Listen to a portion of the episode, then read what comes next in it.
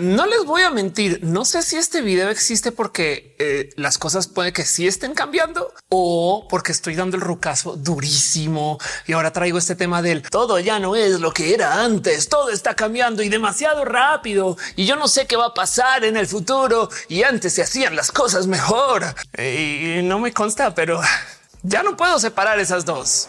Ayúdenme a decidir. Qué raro para el Internet que han sido los últimos años. Y digo que raro porque si yo les digo este combo o pócar de servicios que se ocupaban hace cinco años, capaz si ustedes dicen, claro, Ofelia, eso es usar el Internet hoy en día. Y los servicios son así. Spotify, Netflix, YouTube, Google eh, y quizás Instagram. Bueno, sí, ya sé, también Twitter tema contencioso y peleado hoy en día. Y el tema es el siguiente. Si ustedes usaron el Internet como del 2010 en adelante, esto era el Internet. Que de paso, nomás por fines de este video, voy a definir el Internet como los servicios de la web, porque bien que podemos hablar acerca del Internet como TCP/IP y las cosas que ocupan TCP/IP. Y yo sé que hay, ese es otro cuento, es otra tecnología que sí va a sobrevivir. Pero a lo largo de los últimos meses en este canal he estado haciendo videos acerca de cómo estos servicios últimamente han estado cambiando y hoy me percato que a lo mejor todos esos servicios y todos esos cambios están en un raro momento por el mismo motivo. Y de esto va este video. Ya sé, ya sé que estoy navegando también con el clásico momento de youtuber de se murió el Internet, se acabó, ya no más del Internet de hoy, no lo que antes. Y sí, justo es el tema. Repasemos. Twitter se fue para el carajo. Cara de trauma.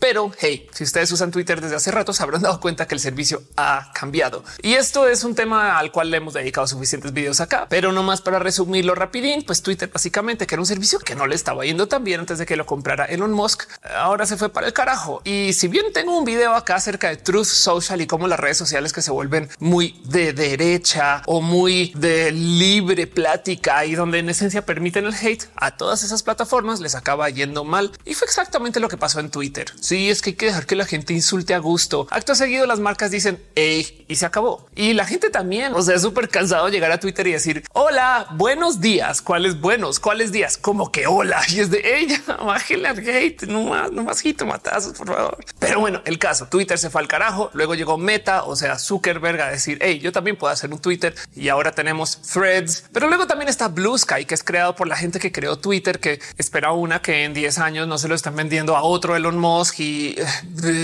Blue Sky está chido de paso por si no lo conocen. Eh, a lo mejor está chido porque es chiquito y gente ahorita en los comentarios Ofeli Mastodón. No se te olvide Mastodón. Mastodón es alternativa también. Sí, pero es que Mastodón es masivo porque es difícil de usar. Es chido, pero es dificilísimo. El caso, Twitter ido para el carajo, pero Netflix también. Y los motivos por los cuales Netflix están en problemas es, en parte por lo que ha hecho Netflix con Netflix, que desafortunadamente parecería que Netflix arruinó Netflix, pero hay eh, cosas complejas detrás de Netflix y porque ya no son el servicio dominante. Y en últimas también el otro tema es que hay demasiados Netflix SSS, que cada cual tiene su bonita propuesta y cosas que no hemos visto antes. Y entonces estamos así como, pues no es tan necesario tener Netflix. Pero piensen ustedes cómo hace cinco años Ay, de que alguien hubiera dicho esto. No, no, no, no, no, no, no. Acaba de comprar un nuevo refrigerador. Tiene Netflix el refrigerador. O sea, las teles ya venían con Netflix ahí, así en el botón del control Netflix y Netflix eh, ya no está. Luego también está Google, que está medianamente en duda porque llegó Chat GPT. Y dirán ustedes, Ophelia, que tiene que ver Chat GPT con la búsqueda? Pues Chat GPT tiene algo que Google no tiene y es el hecho de que tú le puedes hacer preguntas y luego preguntas de seguimiento. O sea, le puedes decir a Chat GPT, oye, ¿cuáles son los mejores restaurantes coreanos de, de la ciudad?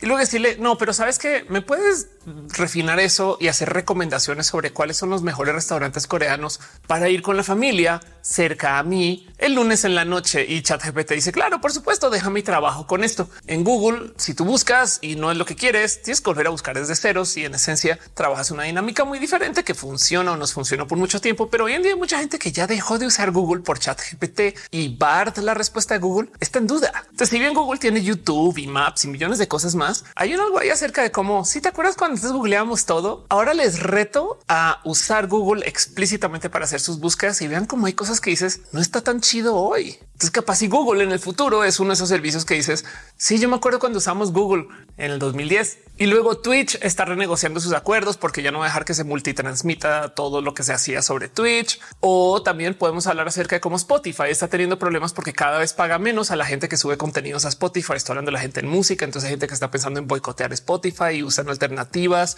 O también podemos hablar acerca del desmadre que hay detrás de Reddit, que es otra gran plataforma del Internet. Y cómo si sumamos todo esto, comenzamos a entrar en un momento del güey, todo está roto. Mejor dicho, ahorita Gificat quebró, o sea, los GIFs, un buscador de GIFs. Primero que todo, también porque existían buscadores de GIFs, no? Pero a eso voy. Cada uno de estos es una noticia por su cuento. Cada uno de estos tiene matices y motivos y cada uno de tiene cosas que están pasando. Pero si le rascamos al general de todos, hay algo que les une. Y entonces, a ver, a ver, a ver, ¿qué cambió? ¿Por qué está el Internet en problemas? ¿Por qué en cinco años vamos a decir cosas de wow, era esa época que usábamos Google, Netflix, YouTube? Bueno, esperemos que YouTube siga, pero bueno, Google, Netflix, Spotify y las plataformas que se usaban en ese entonces, no como que, a dónde no ah, se acuerdan cuando usábamos Twitter? Sí, güey, todo el mundo usaba Twitter en ese entonces. Ya no.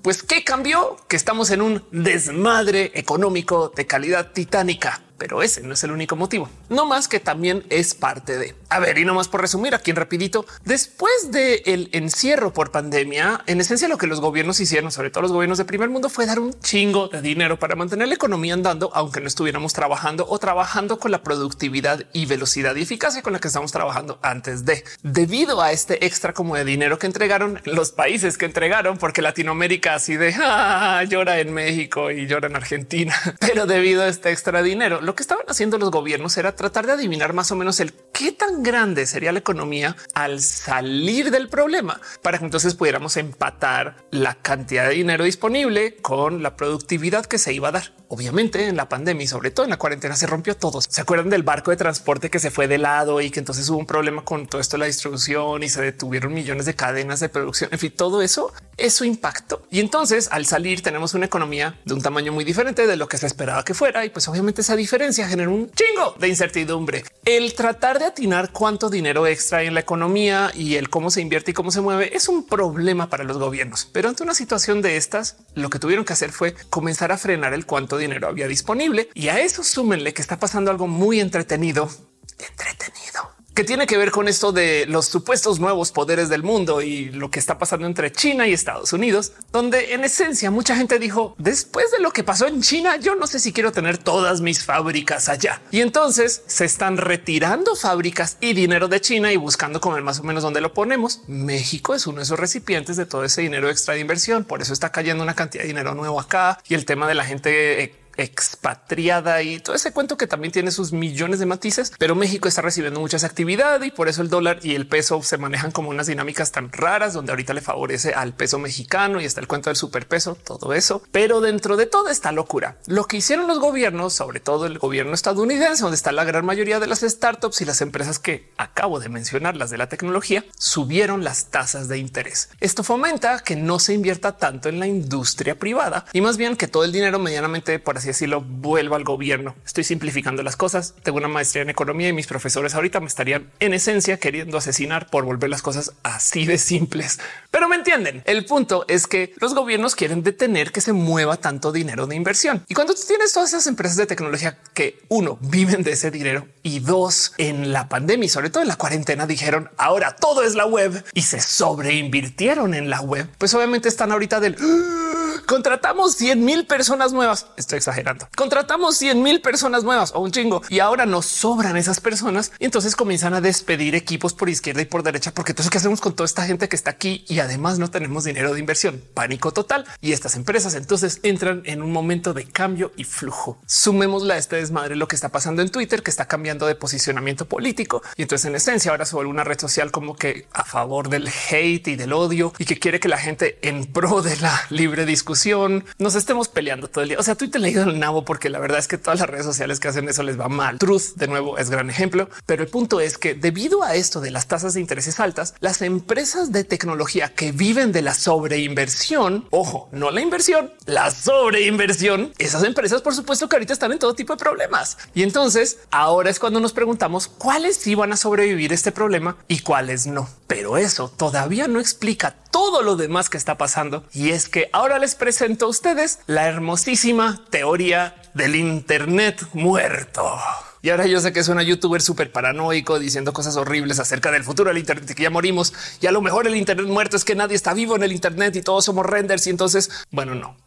La teoría del Internet muerto es una cosa súper interesante porque habla acerca de cómo el Internet cada vez se domina más por bots. Cuando tenemos computadoras que pueden generar texto, audio, video, que pueden hacer renders y fotos, pues por supuesto que hay mucha gente que prefiere ocupar a esas computadoras para hacer esos videos o esos textos que a seres humanos. Y con el pasar de los años, cada vez se documenta que más computadoras usan el Internet por su propio bien. Y es que ahí les va. Quizás ustedes lo han visto en este canal, pero por si no lo saben, hay una cantidad inmensa del correo electrónico que es escrita por bots de spam, de correos basura. Entonces redactan estos correos a ver a quién si les puede llegar y que lo abran y esas cosas. Y si ustedes alguna vez han encontrado con el correo basura, ya saben dónde acaba en el folder de correos basura. Entonces pensemos qué significa eso. Hay una cantidad de computadoras que escriben correos basura, se los envían a otras computadoras que dicen esto es correo basura y lo guardan ahí por si acaso eventualmente lo borrarán si es que lo borran. Pero el tema es que pues es tráfico que pasó por el Internet, que lo creó una computadora y lo leyó otra computadora. Y no más para que se escandalicen un poquito, ahí les dejo la cifra de cuánto es del tráfico de correos electrónicos esto que les acabo de describir. Depende del año, y depende de qué definamos como bot y spam, era el 80%. Y ahorita estamos en el 46 o 47%, depende de la fuente. El 47% de los correos electrónicos que se envían son spam. Eso quiere decir que digamos que acercándonos a la mitad de los servidores de correos electrónicos, esos servidores están prendidos para enviarle mensajes de una computadora a otra computadora que nadie va a leer. La mitad Piensen en el mal gasto, piensen en el consumo de energía. ¿Cuántos discos duros están prendidos ahí para guardar emails de B1 4GRA? No, cuántos routers están prendidos solamente debido a que este extra tráfico generado por bots existe. Bien que podríamos llamarle a esto fricción del Internet. O sea, tú prendes el Internet y no solo hay seres humanos comunicando. Y si de por sí los seres humanos somos, o sea, no toda la comunicación es inteligente o necesaria o útil. Ahora imagínense bots haciendo como mensajes basura solo porque pueden. Pero esta no es la teoría del correo electrónico, es la teoría del Internet muerto. Y en eso consideremos otros servicios que también tienen problemas de bots. Depende de quién le pregunten. Twitter tiene más o menos un 60 a 80 por ciento de tráfico generado por bots. Piensen ustedes en los mensajes automatizados que sabemos que existen en Twitter. Gente que tiene bots que todo el día tuitea estupideces, bobadas, que se la pasa como comentando cosas que dices, ¿quién programó ese bot? Bueno, ahí está, ahí está. Y sabemos que existen bots. O sea, no es gente tuiteando, que eso también existe, sino son pues, cuentas que tuitean cosas en automático y ya eso es todo. Para Twitter la cifra es entre 60 u 80 por ciento, depende de quién le pregunten. 80% de Twitter. Twitter ahorita está pasando por un problema donde tiene que pagar sus servidores con Google para poder mantener el servicio activo. Pero hay que pensar que si el 80% de Twitter son cuentas falsas y bots, esos son muchos servidores prendidos para que un robot le hable a otro robot y que ningún ser humano vea ese mensaje o que si lo ve automáticamente le dé esconder. ¿Cuántos mensajes bots conocen en Reddit? Ahorita hay gente que está ocupando sistemas de inteligencias artificiales para escribir blogs enteros que nos mandan mails que no leemos, que nos mandan imágenes, mensajes, videos que dejamos. Ah, esto es spam y adiós y lo reportamos y se cierra esa cuenta. Pero esos servidores siguen prendidos para el tráfico del Internet y con el pasar del tiempo nos damos cuenta que el Internet cada vez tiene a más bots y todavía no entramos de lleno en la era de la inteligencia artificial. Entonces prepárense para que esto se vuelva peor. La teoría del Internet muerto existe, pero está un poquito muerto por dentro. Ahora, pongámosle tantito de inteligencia a este pensar, porque hay algo que decir ahí acerca de cómo la parte viva del Internet muerto, o sea, los seres humanos, por así decir, pues nosotros somos más ahora que lo que era todo el Internet hace 15 años. O sea, la parte viva del Internet de hoy es más grande que la parte viva del Internet antes de los bots. Así que pues de muchos modos también hay que entender que si hay algo ahí donde pues todavía el Internet sigue creciendo, así mucho del Internet esté muerto. El tema es que viene una oleada de spam por dos fuentes. Una es si si viene mucho spam. Si ustedes usan WhatsApp, seguramente ya les habrán llegado mensajes de spam acerca de no sé, trabajar desde casa y esas cosas que están llegando ahora. Si ustedes usan el email, seguramente les habrá llegado más spam que nunca. Y ni hablar de los chatbots. Con las inteligencias artificiales de hoy, la capacidad de creación de contenido nuevo y hecho por inteligencias artificiales que nadie sabe si son hechos por inteligencias artificiales, ni siquiera las inteligencias artificiales, es tan peligroso que por eso es que ChatGPT tiene un límite de años del cual aprende, porque ahí les va un potencial escenario que no es que quiera decir que pueda pasar, pero hey, igual y sí. Imagínense que Chat GPT de hoy se inventa algún dato porque Chat GPT se inventa datos. Esto es un hecho, existe porque Chat GPT es un bot de chat cuya misión es completar frases, no necesariamente decir la verdad. Entonces al completar frases dice lo que sea con tal de completar la frase y que se lea bien, porque Chat GPT es una demo para vendernos la tecnología de GPT. Pero el punto es que imagínense que Chat GPT se inventa algo, que sea. Se inventa que Ofelia puede volar. Y luego entonces alguien en algún post en un blog o en algún tweet o en algún TikTok lee eso o el mismo chat GPT lo publica en algún lugar vía estas personas que ocupan chat GPT para alimentar sus blogs. Dos meses después, otra persona usando chat GPT decide que chat GPT le haga una lista acerca de cosas que hace Ofelia Pastrana. Y entonces eso acaba por allá guardado en un lugar. Y a medida que chat GPT del futuro aprende de lo que está en el Internet ahorita, es posible que ese hecho original, el que Ofelia puede volar, ahora lo tome como hecho. Y entonces de ahora en adelante lo vuelve una realidad. Ya ven a dónde voy. Si Chat GPT aprende de las cosas que se crean por Chat GPT, entonces aprende de sí mismo y no hay cómo validar si eso sucedió o no, si es un hecho o si los datos son totalmente reales. No sabe si son hechos por una inteligencia artificial. Así que hay un problema donde es posible que las inteligencias artificiales aprendan de sí mismas y comiencen a crear teorías o historias que nunca existieron, no más que originalmente se creyó. O sea, pueden crear una realidad por su propia cuenta y eso luego se vuelve lo que se documenta como los datos. Puede corromper sus propios datos internamente no más por no poder tener control de que algo se hizo por inteligencia artificiales. Solución. Chat GPT solamente puede aprender hasta el 2021 antes de la locura de las inteligencias artificiales. Y si bien los modelos que vienen y Bing GPT y estas nuevas tecnologías sí están aprendiendo de lo que hay ahí y se toman el riesgo, la realidad es que a medida que las computadoras crean más contenido, entonces ese contenido va a ayudar a que las computadoras hagan más contenido, lo cual lleva a que el Internet lentamente y por dentro cada vez muera más. La teoría del Internet muerto. La gran mayoría de los contenidos que se generan son hechos por bots. Cada vez más porcentaje del Internet público son robots, spam o no más mensajes que no construyen o sirven o que son para uso de consumo humano que lo que hay de seres humanos usando el Internet. Y este problema es muy difícil de solucionar. No más para que entiendan, se estima que el 64% del tráfico actual del Internet son bots. Ahora pueden ustedes dudar eso, pero ahí les dejo el pensar que si fuera el 30%, igual es una cantidad inmensa de contenido que nadie lee. El problema del Internet a futuro es que la fricción del Internet, el contenido automáticamente generado, sea más grande que lo que se ocupa en el Internet, lo cual hace que el Internet sea inusable. A lo mejor ahora que lanzó Threads y que no tiene un sistema para que los bots publiquen tanto sobre Threads, tenemos un descanso. Pero la realidad es que el tema de la inteligencia artificial es que construye contenido sobre cuánto poder de computación le consume. O sea, es mucho más barato hacer una computadora que escriba tweets o threads o skits o como sea que se llamen en Mastodon que hacer una computadora que haga videos para TikTok, aunque pueden, más que es caro. Este es el motivo por el cual nos fuimos a TikTok. Se ha puesto a pensar en eso. En TikTok hay menos bots, en los comentarios un poquito sí, pero en videos muy poco. En Instagram, ¿qué fue lo que sobrevivió? Reels, porque las fotos se pueden falsear y también nos da pereza hacer fotos tanto, se cuenta más en un video. De hecho, una de las cosas que mucha gente opina acerca de usar TikTok o Instagram sobre los Reels es que tú sabes con quién estás hablando. En Facebook, todo lo que se ha hecho por texto es dominado por bots, aunque parecería que no, que los bots parecen seres humanos. Así que por ahora nuestro descanso como seres humanos es meternos al video, lo cual me da mucha risa porque en el 2015 pasó algo similar. La gente que hacía contenidos en el 2015 siempre tenía este chiste de que tú como empresa tenías que pivotear a video o mueres. Ya no se leen blogs, pero videos sí ven. Y entonces nos hacemos la pregunta por qué se ven tanto los videos, porque ahí medianamente puedes ver que esta Ofelia es Ofelia y que Ofelia no está frente a un fondo verde, aunque parezca, y que Ofelia para rematar es un ser humano, aunque les dejo la duda que tal que no. Igual yo soy generada por un computador. Se han puesto a pensar en eso. Soy un render. Hola, soy Ofelia Bot. Es más, ¿saben por qué Ofelia? Porque Y A. Ok, ya.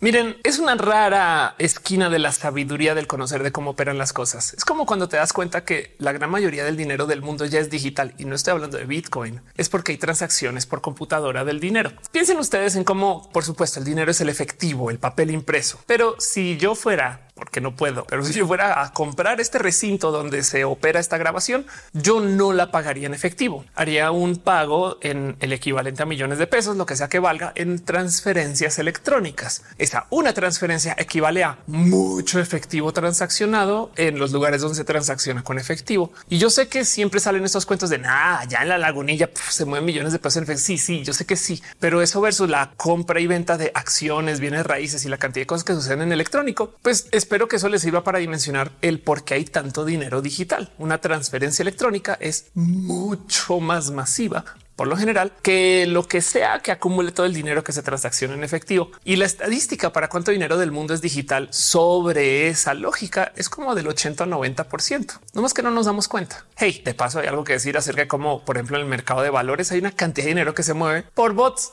así que es posible que también ahí podamos decir que hay algo así como mercado de valores muerto. No más que la diferencia es que los bots del mercado de valores sí le hacen servicio a los seres humanos, entonces le ayudan al trabajo del ser humano, mientras que los bots que hacen spam y mensajes mensajes falsos y que nomás están ahí para llenar el tubo de comunicación. Eso sí es lo que mata el Internet. Como que estamos frente a un pequeño problema acerca del cómo hacemos para no tener bots, pero los bots son necesarios para que se mueva la tecnología. Y entonces, en últimas, el Internet no puede seguir creciendo como creció antes, porque dentro de toda esta locura, para rematar, para poder sustentar ese extra crecimiento que acomode la locura de los bots que vienen con la cantidad de seres humanos que hay, necesitamos que inversión sobre las redes sociales. ¿Y por qué no se está invirtiendo tanto en las empresas de tecnología? Intereses elevados. Es una situación local. Es un tema que está pasando ahorita. Esperaría una que a medida que la economía necesita un poquito más como acelere y que salgamos de esta incertidumbre, otra vez los intereses comiencen a bajar y en ese caso vamos a ver cómo la gente va a decir que hoy se recuperó la industria de la tecnología. Y miren, hay algo que decir acerca del romper también esquemas actuales. Por si usted no les tocó, existe una cosa que se llamó las .com, que fue cuando las empresas de tecnología quebraron en 2001 porque se hizo una burbuja de inversión que se rompió y quedaron muchas piezas ahí sobre la mesa que luego se ocuparon para hacer esta Internet del 2005 al 2020. Esta Internet que tiene ancho de banda que se presta para que podamos hacer videos y audios avanzados desde el celular, TikTok, Reels, lo que sea. Esto de hecho viene porque cuando en el 2001, cuando pasan las .com, quiebran las empresas que pusieron toda esa fibra óptica Global One y estas empresas de comunicación. Entonces ahora alguien más las compra y no comienza a vender a precio de huevo porque pues ya se construyó. Imagínense que se colapsa una burbuja inmobiliaria, pero ya existen los departamentos y casas. Entonces se comienzan a comprar por una quinta parte de su precio y eso se presta para que más gente tenga acceso a esas casas después y entonces se crea una nueva industria sobre eso. Y eso fue lo que pasó con el Internet.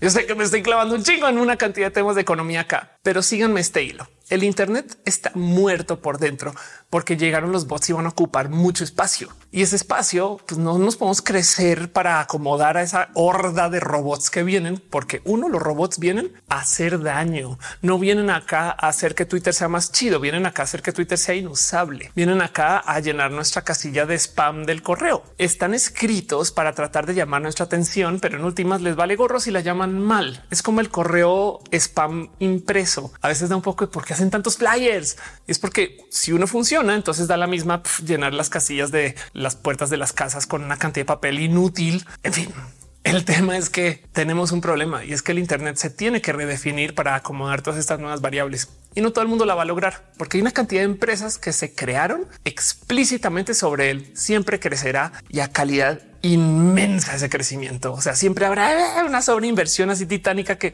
no se da, sobre todo en un mundo donde la inversión es baja porque la economía está en problemas, que además La tercera arista de esta locura es que cuando la economía está en problemas, la gente no invierte en pautas y en anuncios porque como no se espera tener tanto dinero en el futuro, entonces la gente no va a comprar tanto y por consecuencia al no invertir en pautas y en anuncios, pues quien más sufre es el Internet que vive de pautas y anuncios. Una esquina rara donde esto está sufriendo ahorita por fuera de lo que pueda venir en los próximos meses con las películas que vienen es Hollywood, donde también hay problemas que, por ejemplo, hay muchas películas que son películas de solo anuncios. Está esta película de creo que es Doritos, está esta película de los Air Jordan y todas estas que son en esencia un gran anuncio, una pauta de marketing, porque ya esa gente que tiene que pautar no sabe dónde poner el dinero y a lo mejor en el cine haciendo una gran película ahí les va. Pero si le rascan ahí a su baúl de los recuerdos, van a recordar que hace 5 o 10 años esto no era tan el caso. Yo sé que sí existían, pero no era como hoy, que las grandes películas que están saliendo todas son de un modo u otro un anuncio. Y pues bueno, de por sí las películas son anuncios de sí mismas, pero es otro tema.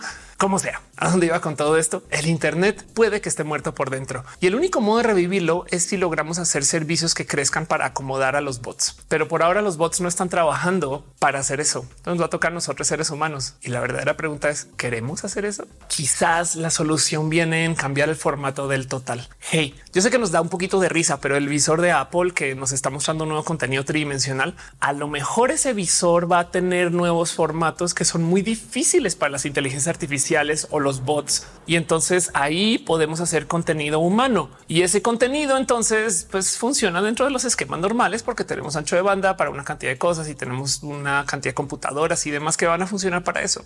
No sé, pero el pensar que hay mucha gente que no puede usar servicios digitales hoy porque los bots se adueñaron de eso. Y por eso, y aquí es donde se unen una cantidad de videos que había hecho que nomás no había visto que todos están conectados. Google en problemas, Twitter en problemas, Instagram considerando cambiar su esquema del cómo hace videos para acercarse a TikTok y luego lanzando threads para chingar a Twitter. Pero luego también el por qué Netflix no le va tan bien y de paso también porque Reddit está teniendo problemas y Twitch está en duda. En fin, ¿Cómo lo ven ustedes? ¿Consideran que el Internet está cambiando? Yo sí. A mí me emociona de todos modos porque los servicios que vengan en el futuro les doy la bienvenida. Llevo más de 15 años de usar Twitter. Yo creo que es hora de usar cosas nuevas, pero a lo mejor soy yo que estoy un poquito rota con eso. ¿Qué servicios se ven usando ustedes en el futuro? ¿Cuáles usan hoy? ¿Cómo se imaginan sus próximos 15 años en el Internet? No más considerando el qué hacemos en el Internet hoy que sí nos gusta y cómo los bots han cambiado eso. Hey, en Amazon hay un problema muy loco porque hay muchos bots que dejan comentarios falsos. Volvemos a lo mismo, el Internet muerto. Así que les dejo. Lo importante es no estar muertos, ni muertas, ni muertes adentro en nuestro corazoncito, porque esto es para nuestro bien y el Internet, pues gracias a esto estoy yo aquí. Así que ojalá exista por mucho tiempo. Les quiero mucho. Gracias por venir. Ojalá este video les haya acompañado un ratito y si no, déjenmelo saber en los comentarios y déjenme saber sobre todo el qué servicios de la web ocupan ustedes que ojalá existan para siempre. Ojalá y YouTube fuera eterno como los abuelitos. les quiero un chico. Nos vemos en el próximo video.